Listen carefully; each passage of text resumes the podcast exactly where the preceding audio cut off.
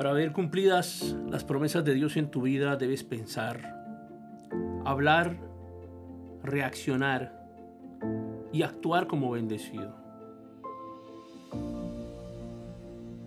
Y para bendecirnos Dios necesita que le creamos. ¿Recuerdas? No solo que creamos en su existencia, sino que Él espera que seamos imitadores de quienes han heredado sus promesas por la fe.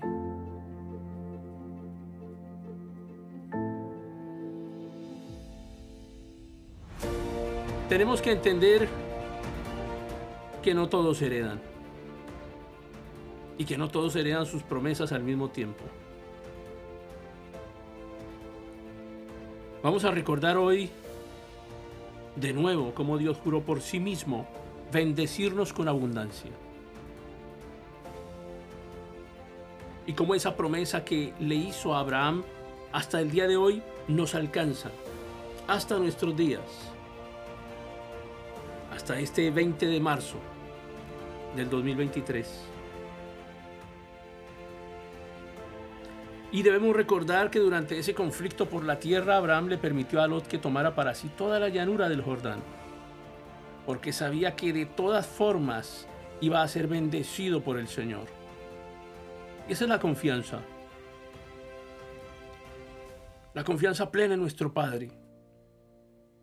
No necesitamos pelear contra nada, ni nadie, pues en su debido tiempo Él se manifestará y confirmará esa misma promesa, no solo a ti, a tu descendencia, del mismo modo como se la confirmó a Isaac, a pesar de la envidia que le tenía a los filisteos.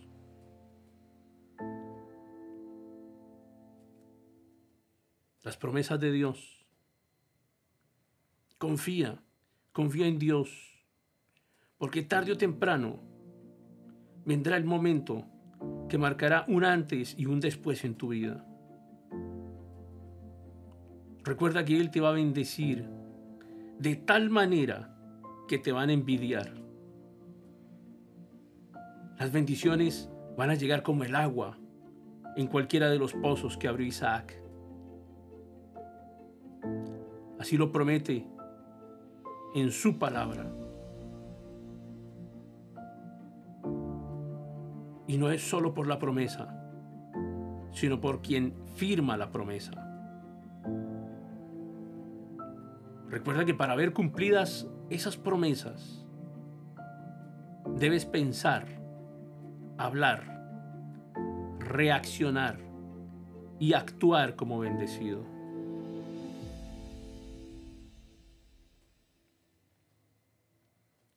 Cristo nos redimió de la maldición de la ley y se hizo por nosotros maldición. Recuerda, porque está escrito, maldito todo es el que es colgado en un madero, para que en Cristo Jesús la bendición de Abraham alcanzara a todos los gentiles, a fin de que por la fe recibiéramos la promesa del Espíritu. Y este es el alcance de su juramento